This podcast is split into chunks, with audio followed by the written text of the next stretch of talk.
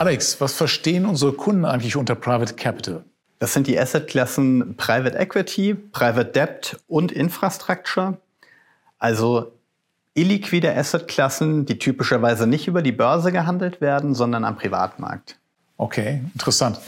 Und was haben die Investoren eigentlich für Herausforderungen, wenn sie in Private Capital investieren? Die Administration von Private Capital Anlagen ist herausfordernder als bei traditionellen Assetklassen. Das liegt daran, dass einfach die Natur dieser Investitionen grundlegend anders ist. Also es wird im Wesentlichen in der Regel nicht einmalig investiert, sondern abhängig vom Investitionsfortschritt schrittweise. Mhm. Die Bewertungen und Bestände müssen abgebildet werden. Gleichzeitig muss überwacht werden, wie viel Kapitalzusagen schon abgerufen wurden und wie viel für zukünftige Abrufe noch zur Verfügung stehen muss.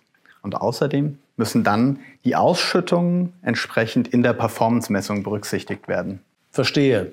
Äh, Stichwort Bewertungen, wo kommen die eigentlich her? Also anders als bei traditionellen Assetklassen haben wir hier keinen Zugriff auf die gängigen Marktdatenanbieter, sondern die Anleger sind angewiesen auf die Datenlieferungen von den Asset Managern. Okay. Und wie investieren zum Beispiel Versicherungen und Pensionskassen in Private Capital? Da spielen vor allen Dingen bilanzielle, steuerliche und aufsichtsrechtliche Fragestellungen eine große Rolle. Je nach Größe, die der Anleger in der jeweiligen Anlageklasse erreichen will, entscheiden sie sich dann, ob sie über Zielfonds oder direkt investieren. Unsere institutionellen Kunden investieren sehr oft über Dachfonds. Es gibt aber auch einige sehr große Anleger, die durchaus direkt auch investieren, zum Beispiel über Darlehen in Konzerthallen oder Parkhäuser. Okay. Ähm, was mich äh, immer mal äh, interessieren würde, wie äh, geht das eigentlich, äh, was sind die gängigen Vehikel, über die ähm, normalerweise investiert wird, wenn man in Dachfonds reingeht?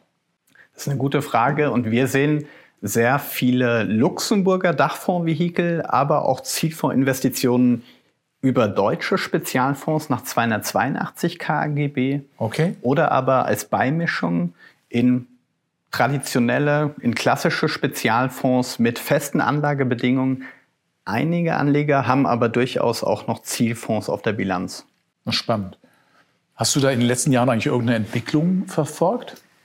Die Entwicklung, die wir beobachten, ist im Wesentlichen, dass Anleger ihre Direktanlagen in Zielfonds von der Bilanz in Fondsstrukturen übertragen.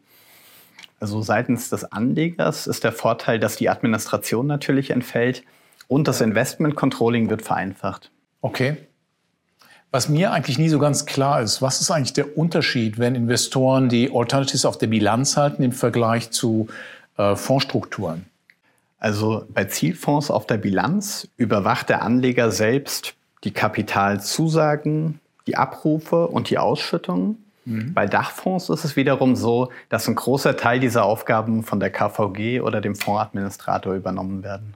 Also letztendlich, wenn ich das recht verstehe, äh, nehmen die Herausforderungen deutlich ab, wenn man via Dachfonds investiert, oder? Das ist richtig. Allerdings kommen die Fondsbuchhaltungssysteme von den KVG klassischerweise aus der liquiden Welt. Das bedeutet, dass sie bei Alternative Assets teilweise noch limitiert sind. Mhm. Bedeutet, dass beim Thema Reporting und Analytics weiterhin auch noch Herausforderungen entsprechend bei den Anlegern bestehen. Interessant. Wie helfen wir denn eigentlich unseren Kunden dann in dem Zusammenhang? Also bei sehr individuellen Anforderungen hinsichtlich Reporting und Analytics lohnt es sich auf jeden Fall, das Dienstleistungsspektrum von spezialisierten Anbietern zu, zu betrachten.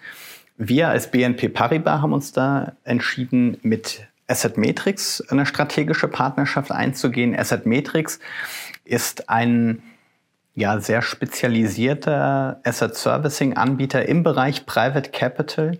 Und über die können wir unseren Kunden ein wahnsinnig großes Spektrum an Reporting und Analytics Dienstleistungen anbieten.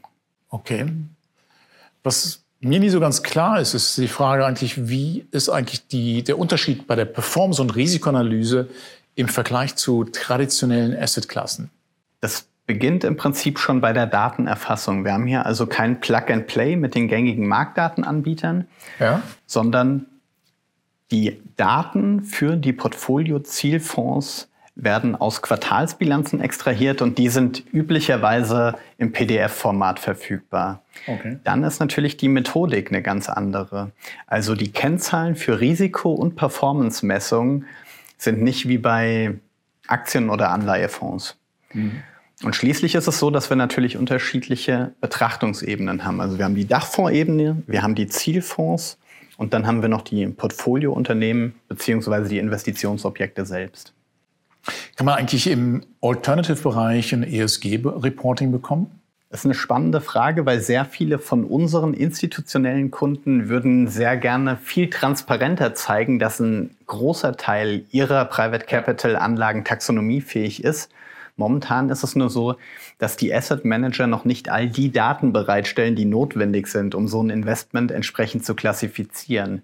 Also da hat sich noch kein klassischer Standard entwickelt, aber wir sehen, dass sich da sehr, sehr viel entwickelt und auch weiterhin entwickeln wird. Ich sehe schon, das ist eine riesen Herausforderung. Was machen wir denn eigentlich, um trotzdem unseren Kunden ein ESG-Reporting zu liefern? Das ist in der Tat heute schon möglich über Asset Metrics.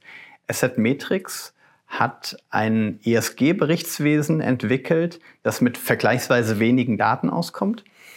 Also nimmt man beispielsweise eine Länderklassifizierung gemäß der UN-Nachhaltigkeitsziele und eine Industrieklassifizierung entsprechend der SASB-Standards. Ah, okay.